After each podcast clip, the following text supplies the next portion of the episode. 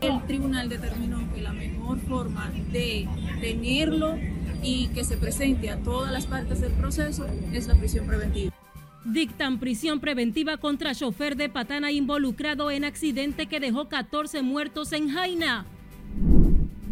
Comité de los Derechos Humanos lamenta agresiones de policías a ciudadanos.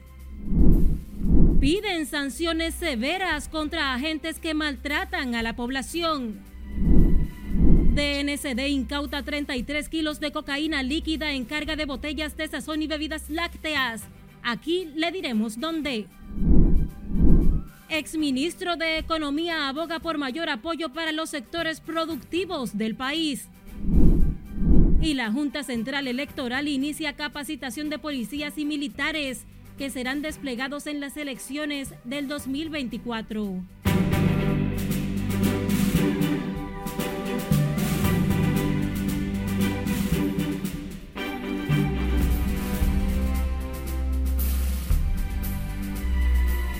Hola, ¿qué tal? Muy buenas tardes, feliz y bendecido miércoles. Gracias por regalarnos su tiempo. Iniciamos la primera entrega informativa de Noticias RNN. Graciela Acevedo les saluda.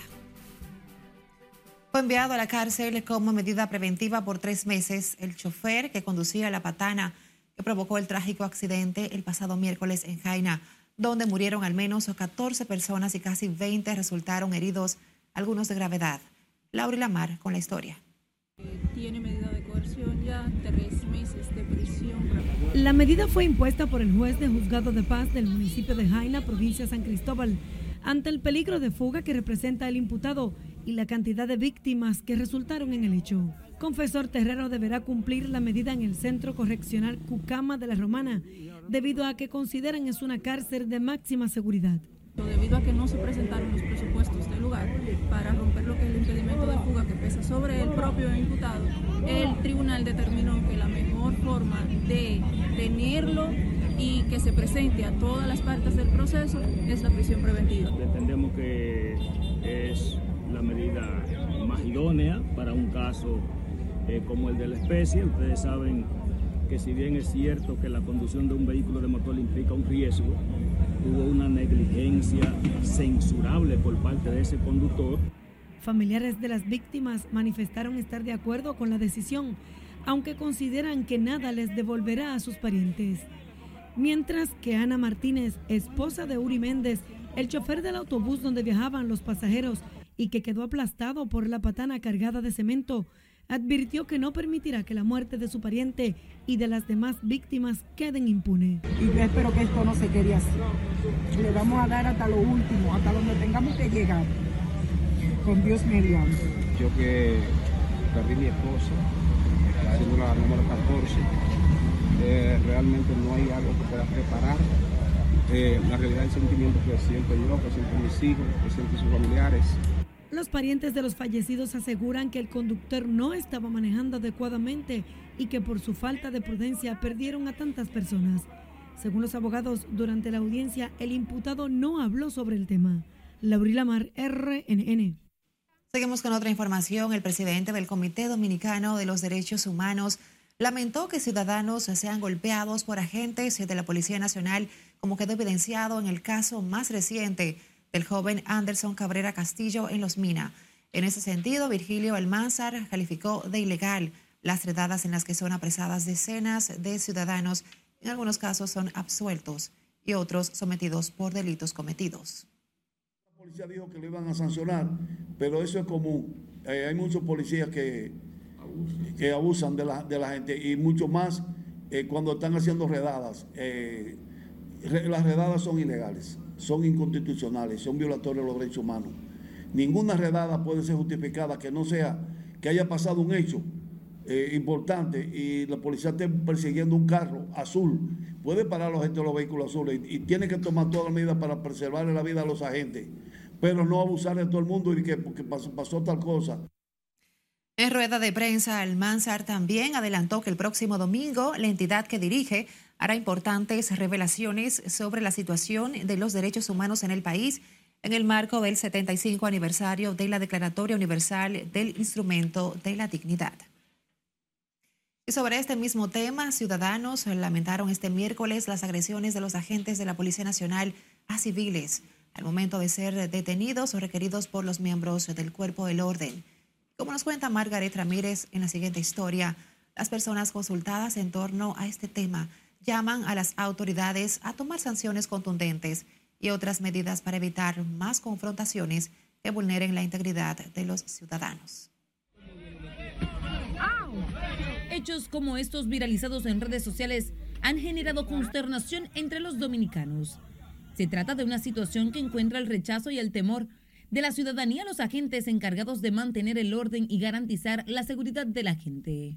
Uno le tiene mejor miedo a ellos. Uno, aquí tiene que haber una policía que cuando uno ve a un policía, uno se sienta confiado, que es un amigo, un hermano, pero las cosas no son así. La necesidad de una reforma integral que cambie el pensamiento policial es la demanda que hace la población. La policía para mí no sirve aquí.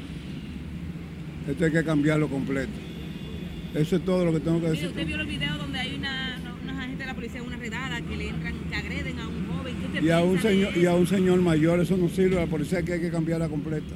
Otros consideran que el respeto debe ser recíproco para lograr un entendimiento común entre las partes. Concientizar nosotros y concientizar a la policía. La gente también tiene que ser respetuosa. Claro que sí, porque si, tú, si yo, no puedo decir lo, que yo no doy. Si usted no está respetando, yo no puedo decir usted. Si yo te puedo decir, entonces usted de parte y parte respetarse y educar a la ciudadanía también para que en verdad, porque no le da mía, que antes de corriera, damos con la mirada. Ante el video que circula en las redes sociales en el cual se observa a un agente de la Policía Nacional golpear a un hombre con un palo, el ministro de Interior y Policía, Jesús Vázquez Martínez, indicó que la transformación policial es un proceso que conllevará años y que trabajan para corregirlo. Margaret Ramírez, RNN. El ministro de Defensa, Teniente General Carlos Luciano Díaz Morfa y el presidente de la Dirección Nacional de Control de Drogas, vicealmirante José Manuel Cabrera Ulloa, cabezaron el acto de graduación de la vigésimo sexta promoción de agentes antinarcóticos. En total se graduaron 119 agentes, entre ellos 10 mujeres, quienes reforzarán a partir de esta semana los operativos contra el narcotráfico en aeropuertos, puertos, fronteras y todo el territorio nacional. El ministro de Defensa exhortó a los nuevos agentes a servir con integridad y responsabilidad, respetando el debido proceso y los derechos de todos los ciudadanos. A propósito, agentes de la DNCD confiscaron 33 kilos de cocaína líquida en un cargamento de envases llenos de sazón y bebidas lácteas durante un operativo en la terminal del municipio de Boca Chica, provincia Santo Domingo. Los agentes antinarcóticos intervinieron un contenedor procedente de la República de Surinam, en cuyo interior se encontraron 1.572 botellas, algunas de ellas con un líquido extraño en su interior. De acuerdo al informe, las botellas ocupadas, 38 de ellas simulaban ser bebidas lácteas, tenían en su interior cocaína líquida. Presidente de la Comisión de Educación de la Cámara de Diputados, Norberto Ortiz de la Cruz, destacó hoy el papel fundamental que jugó el exministro de Educación, Roberto Fulcar, en los resultados de la República Dominicana en la prueba PISA 2022 con la implementación del modelo Educación para Vivir Mejor. El diputado Ortiz de la Cruz aseguró que el modelo Educación para Vivir Mejor que puso en marcha el gobierno del presidente Luis Abinader está cultivando sus efectos contrario ocurrió ahora con estos resultados 2022, tal como le anuncié al principio, abandonamos el último lugar y hoy yo creo que es motivo de celebración porque es la primera vez en la historia que ocurre esto y por eso le digo que hay que celebrar. Los resultados de la medición PISA 2022 que evaluó los dos primeros años de la gestión del gobierno del presidente Luis Abinader muestran un notorio avance de 9 puntos en lectura, 16 puntos en matemáticas y 24 puntos en ciencias, tal y como lo destaca la Comisión de Educación de la Cámara Baja. Vamos a nuestra primera pausa. Al volver, les contamos del proceso de capacitación de los policías y militares que serán desplegados en las elecciones municipales y presidenciales del 2024. Además, Presidente Abinader deja en funcionamiento primer punto GOV en Santo Domingo Norte. Aquí los detalles. Y en el plano internacional, Rusia prohíbe por ley a estudiantes usar teléfonos celulares durante clases. No le cambie, esta es la primera emisión de Noticias RNN. Ya regresamos.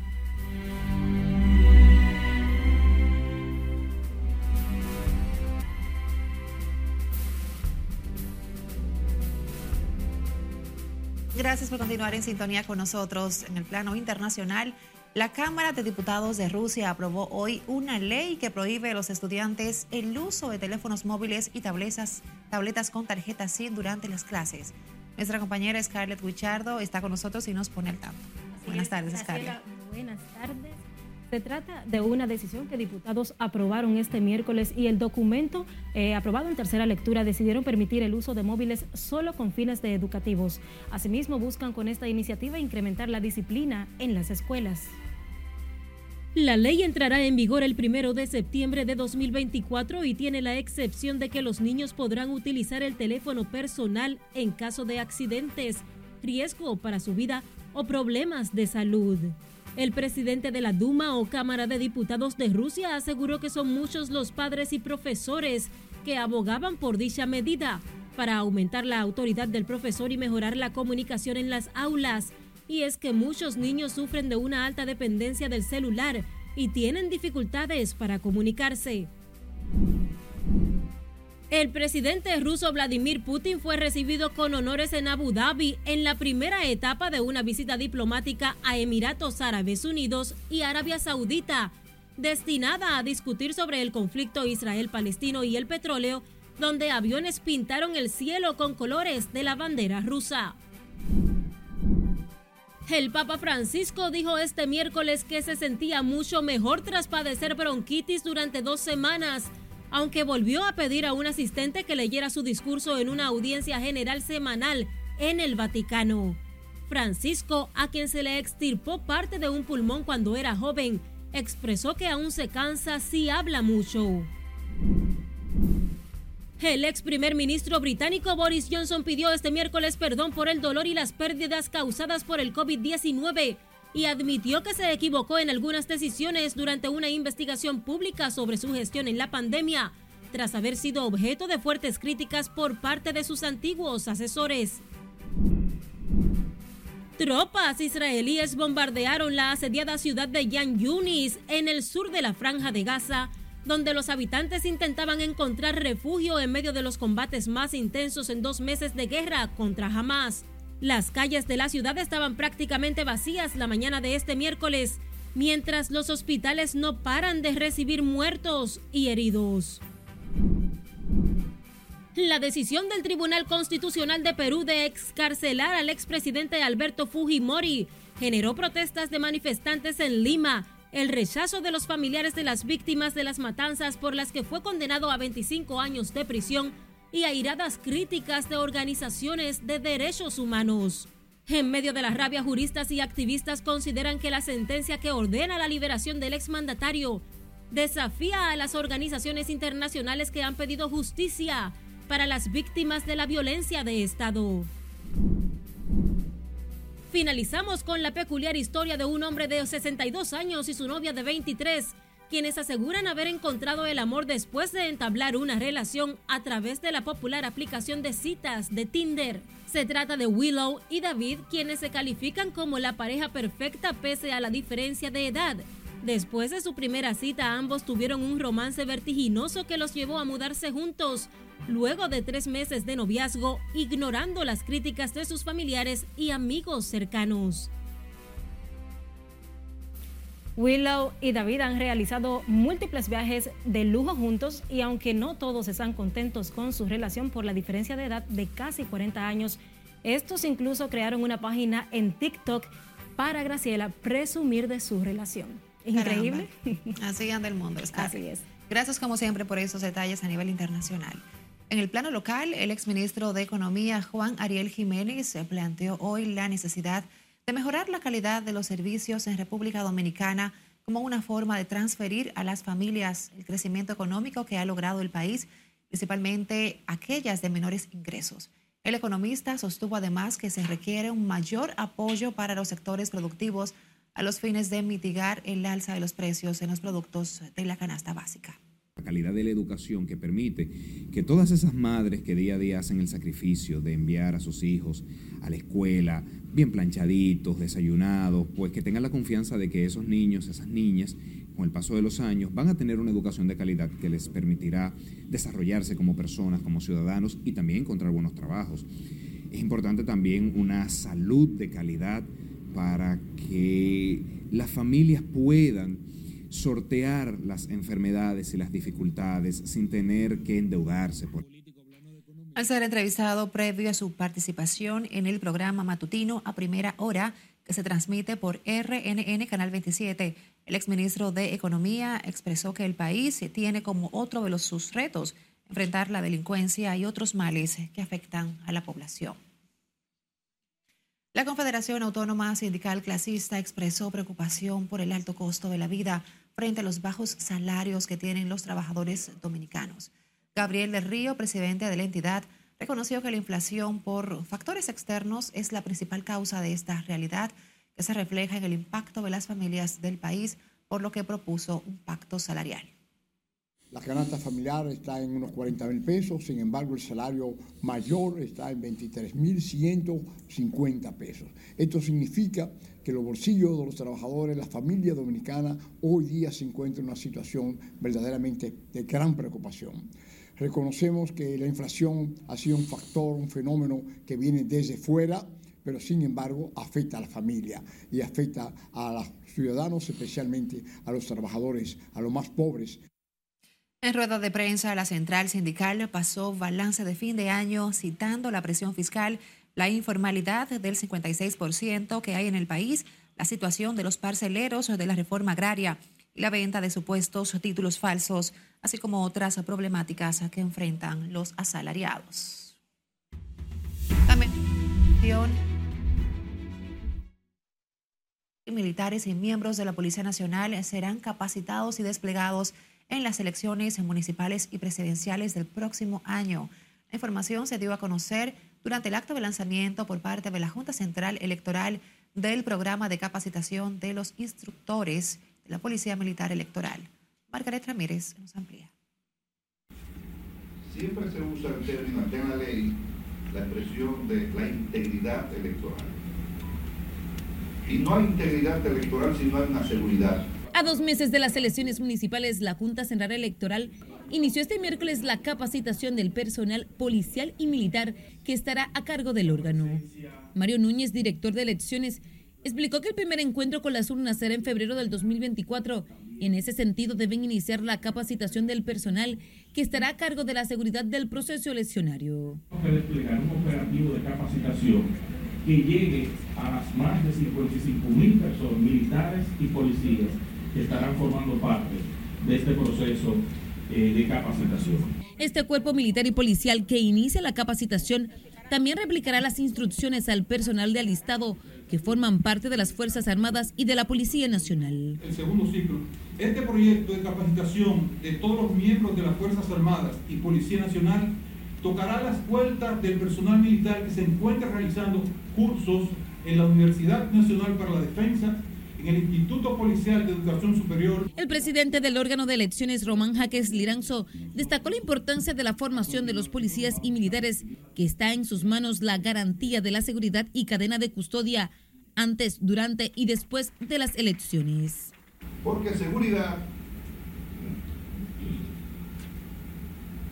electoral es precisamente para dar seguridad a la integridad electoral.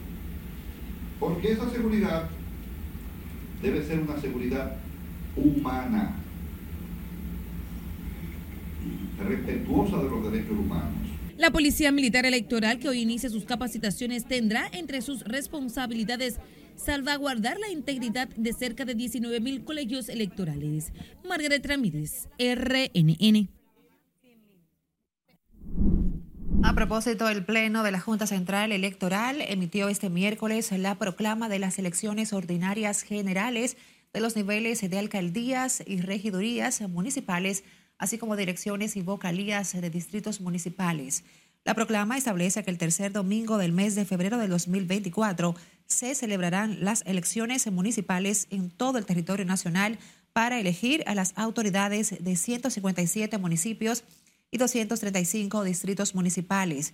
Asimismo, el organismo electoral dio apertura al periodo de campaña electoral en República Dominicana para los candidatos de los niveles municipales fecha que se extiende hasta las 12 de la noche del jueves 15 de febrero del 2024.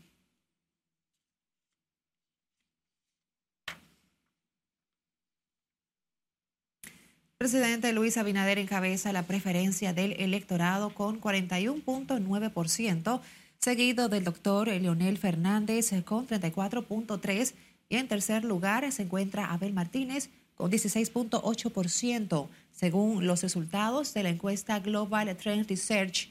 En el estudio de opinión, el 31% dice que nunca sufragaría por Leonel Fernández, 28.5% asegura que no lo haría por Luis Abinader y 22% dice que nunca emitiría su voto por Abel Martínez.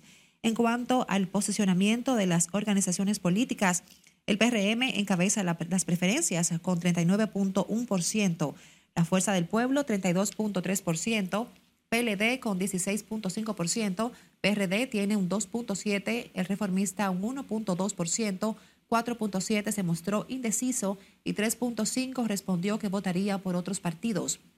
El estudio se realizó desde el 30 de noviembre al 4 de diciembre del presente año.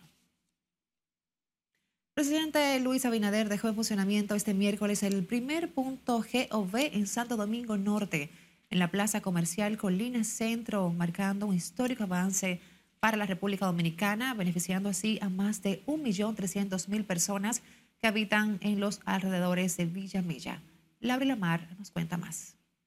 Debería de haber, y lo haremos en los próximos años, un GOV en cada municipio cabecera de la República Dominicana.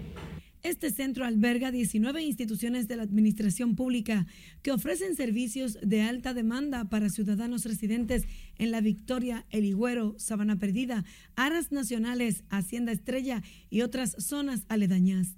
El presidente Abinader reafirmó su compromiso con la descentralización para llevar los servicios públicos esenciales a toda la geografía del país. Es que vamos a evitar también eficiencia para el bolsillo de los ciudadanos Vamos a evitar que tengan que trasladarse, que busquen aquí las soluciones. Eso es ahorro y eficiencia para todos. El mandatario resaltó además que con este centro de servicios presenciales, los ciudadanos de la tercera edad son prioritarios dentro de la cultura de servicio al integrar por primera vez al Consejo Nacional de la Persona Envejeciente, ayudando a que no tengan que trasladarse fuera de su polígono y recibiendo un trato digno y justo. Este hecho refuerza lo que iniciamos de generar una relación más cercana, más empática entre el gobierno y la sociedad. Y lleva consigo la promesa de un futuro más eficiente, más conveniente y sobre todo positivo para todos los dominicanos. Hemos logrado alcanzar y sobrepasar en lo que va de este año el millón de servicios ofrecidos en nuestro punto geográfico. El año pasado brindamos alrededor de 850 mil servicios. Esto se traduce en un incremento de un 17% de servicios brindados gracias a los nuevos puntos GOV puestos a disposición de la ciudadanía, los que nos reafirman que son necesarios, que los ciudadanos les sacan provecho y que mejoramos su calidad de vida. Mientras que el director general de la Oficina Gubernamental de Tecnología de la Información y Comunicación, Bartolomé Pujols, dijo que con este nuevo punto GOV ya son cuatro centros de servicios aperturados en otras demarcaciones y en los próximos días también se inaugurarán los de Punta Cana y San Cristóbal. Labrila Mar, RNN. Otra información, el presidente del Consejo Nacional de Discapacidad dijo este miércoles que en República Dominicana por cada 10 empleados solo se incluyen dos con alguna discapacidad. De su lado, el Programa para el Desarrollo de las Naciones Unidas sostiene que en todo el mundo se pierde hasta un 7% del PIB cada año por la resistencia a integrar esa mano de obra especial.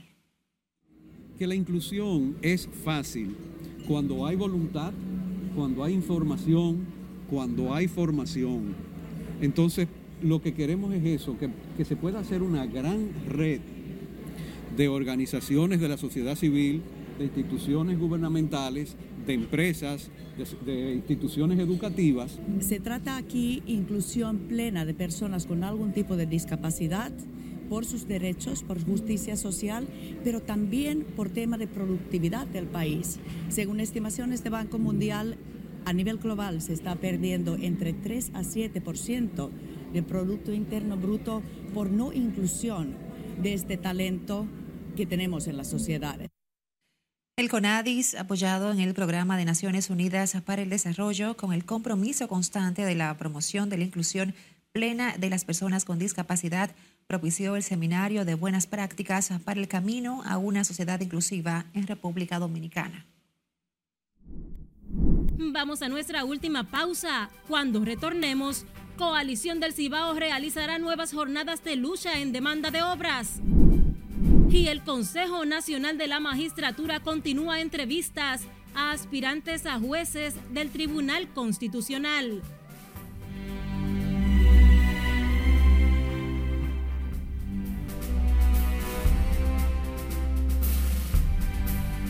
A través de nuestra línea de WhatsApp, usted puede realizar las denuncias que afectan a su comunidad, infracciones a la ley y atropellos.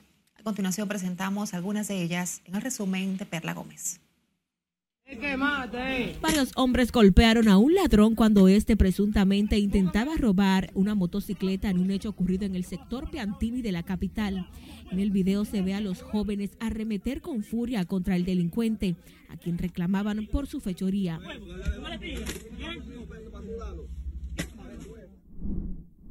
Entraron y, y, y rompieron toda la, toda la bolita. Residentes del sector Pekín en Santiago se quejan de los constantes abusos y agresiones por parte de la policía.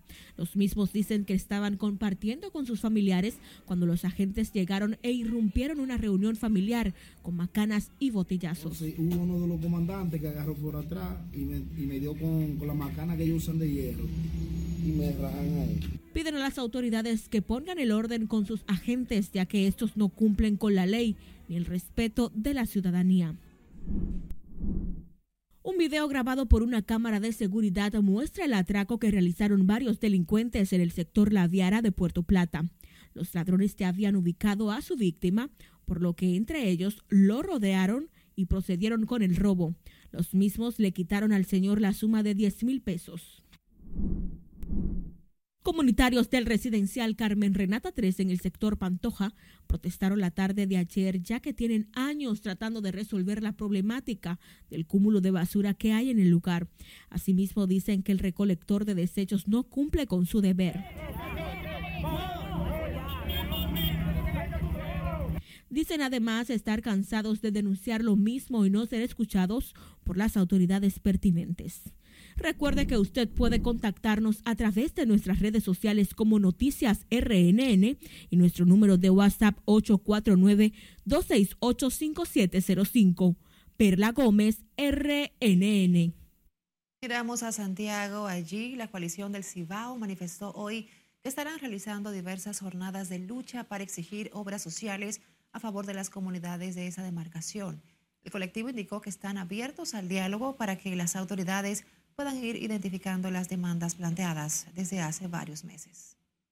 En Moca, San Francisco de Macorís y otras comunidades como Navarrete se estarán desarrollando en el día de hoy y en todo el mes de diciembre un conjunto de actividades de esta naturaleza. Y otro gran logro es que a pesar de que se le ha hecho creer a la población que en este país no hay razones para luchar, porque todo está resuelto, la población llana, los hombres y mujeres del pueblo, que día a día tienen que ver cómo se va deteriorando su calidad de vida, han estado de pie y han eh, apoyado y asumido el llamado de la coalición. Y que bajen al Cibao a discutir a puerta abierta con la prensa y algunos sectores más la demanda de las 14 provincias. Durante una rueda de prensa señalaron que aunque el 2024 será un año electoral, el grupo estará en las calles para exigir las demandas planteadas en varias jornadas que han llevado a cabo en el Cibao, mientras presentan como un logro algunas obras que han estado entregando las autoridades en diversas comunidades. El Consejo Nacional de la Magistratura continuó hoy las entrevistas a los postulantes a jueces del Tribunal Constitucional con un cuarto grupo de 19 aspirantes. En la sesión de este miércoles, encabezada por la vicepresidenta Raquel Peña, los miembros del Consejo de la Magistratura abordaron temas como el derecho a la vida, las tres causales del aborto, el derecho de defensa, límites de la prisión preventiva, arbitraje, eutanasia, entre otros.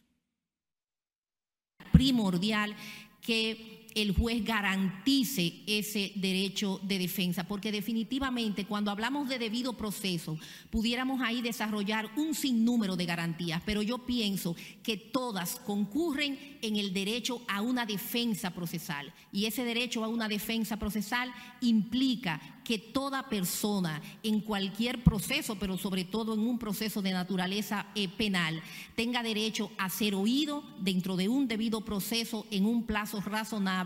Yo entiendo que antes de considerar la implementación de una ley de eutanasia, en donde atente contra la vida con la finalidad de darle tranquilidad o un, eh, un, bienestar a la persona que está padeciendo de una enfermedad terminal, el Estado, el Estado debe de proponer una serie de medicamentos paliativos para lo que es la mitigación del dolor y obviamente ofrecerle condiciones más favorables a la persona que se encuentra enferma. Primero es que una sentencia que ordene un plan nacional de regularización. Obviamente ese plan, regular, eh, ese plan de regularización estaba pendiente en el artículo 150 de la ley de migración del año 2004.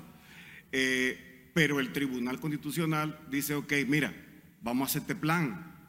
Además de eso, traza los motivos por los cuales está tomando su decisión, explica la diferencia entre lo que un transeúnte y lo que es un ciudadano en tránsito. Con los candidatos en esta quinta sesión suman 93 los postulantes que han sido evaluados por el Consejo Nacional de la Magistratura de las 115 personas que aspiran a ocupar cinco vacantes en el Tribunal Constitucional, incluyendo el presidente de esa alta corte que ya cumple el periodo reglamentario de ejercicio. El Consejo de Ministros fue convocado por el presidente Luis Abinader este miércoles para las 7.30 de esta noche en el Palacio Nacional.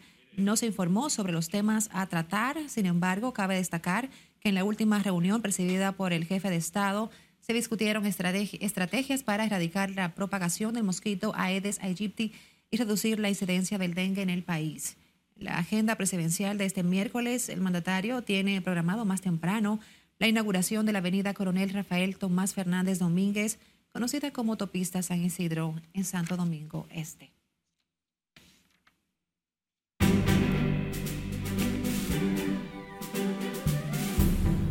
Saludos amigos, bienvenidos al segmento de las deportivas en esta primera emisión. Y bueno, amanecimos esta madrugada con la información que no nos sorprendió por un lado, tomando en cuenta lo mal que han estado los toros del Este. Y es el anuncio del despido del dirigente boricua Lino Rivera.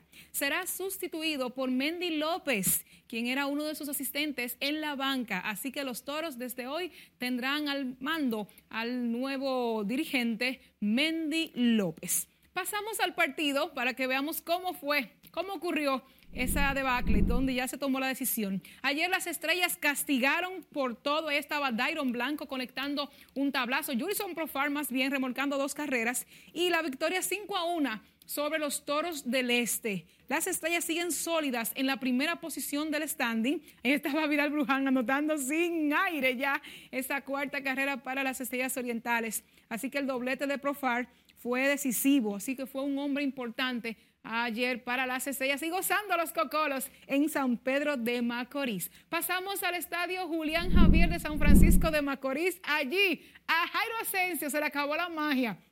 Pero, señores, para darle crédito, ese rolling era fácil para Ronnie Mauricio. Lamentablemente no la pudo tomar. Miren la cara de Jairo, muy poquito, ¿verdad? De pocos amigos. Y los Tigres de Licey fueron dejados tendidos, planchados por los gigantes, con la victoria 4 a 3 con el refuerzo Rubén Cárdenas, conectando ese batazo de hit que desató la alegría y frenó la racha a los Tigres del Licey, que esta noche habían ganado tres partidos de forma consecutiva. Asensio cargó con la derrota en ese noveno episodio. Vámonos al Quisqueya. Aquí las, los Leones del Escogido Óigame, propinaron una dolorosa derrota a las Águilas Ibaeñas y los hunden en el sótano. Lamentablemente ayer 8 por 1 la victoria de los Leones y cuarta consecutiva para los Rojos. Así que enhorabuena para los escogidistas que están felices, contentos con ese triunfo donde Eric González se destacó ayer impulsando tres carreras. Miren cómo están los Rojos ahí. También Héctor Rodríguez batió de 4-2 con triple, doble y dos anotadas en un encuentro donde Elier Hernández, a quien ven en pantallas también, pegó dos dobles y anotó dos veces con dos vueltas producidas. Junior Lake en ese encuentro conectó su hit 600 en la pelota dominicana en toda su carrera, incluyendo los playoffs. Hoy hay dos encuentros en la jornada de este miércoles en la Liga Dominicana de Béisbol, jornada recortada. Que ahí están los partidos, 7.30 de la noche, los Tigres del Licey enfrentando a sus rivales eternos, los Leones del Escogido en el Quisqueya. Y a las 7 y media las Águilas reciben a sus vecinos de los Gigantes del Cibao en el Estadio Cibao. Y señores, las posiciones de verdad están bastante interesantes con los Tigres del Licey, ahí está, bajando el cuarto. Miren, las estrellas siguen igual, no, no, hay variación. Lograron su victoria número 22, están con un pie en la clasificación. Los gigantes por igual con su victoria número 20. Los leones subieron al tercer lugar, destronando a los Tigres, que los bajan entonces al cuarto, pero a medio juego. Los toros en capilla ardiente, 15 y 20. Y las águilas, yo creo que también es muy difícil para las águilas ya clasificar con, cuando restan solamente para ellos 16 partidos y tienen solamente 12 victorias. Así que está complicada la situación para los aguiluchos. Y con esta información despedimos por hoy. Ah, también apuntando que los gigantes tuvieron ayer el debut de José Siri y de Luis García. Así que siguen llegando los refuerzos y ya las estrellas anuncian su dirigente Fernando Tatis, que es su hijo, el bebo, Fernando Tatis Jr., también va a debutar. Así que se va a poner bueno esto, Graciela. La pelota dominicana tomando forma y lamentablemente para todos y águilas se van a quedar fuera del pastel. Bueno, yo sigo siendo aguilucha sin importar los resultados. no me cambio. gracias, Joana. Como siempre, ustedes también las gracias por acompañarnos. Feliz tarde.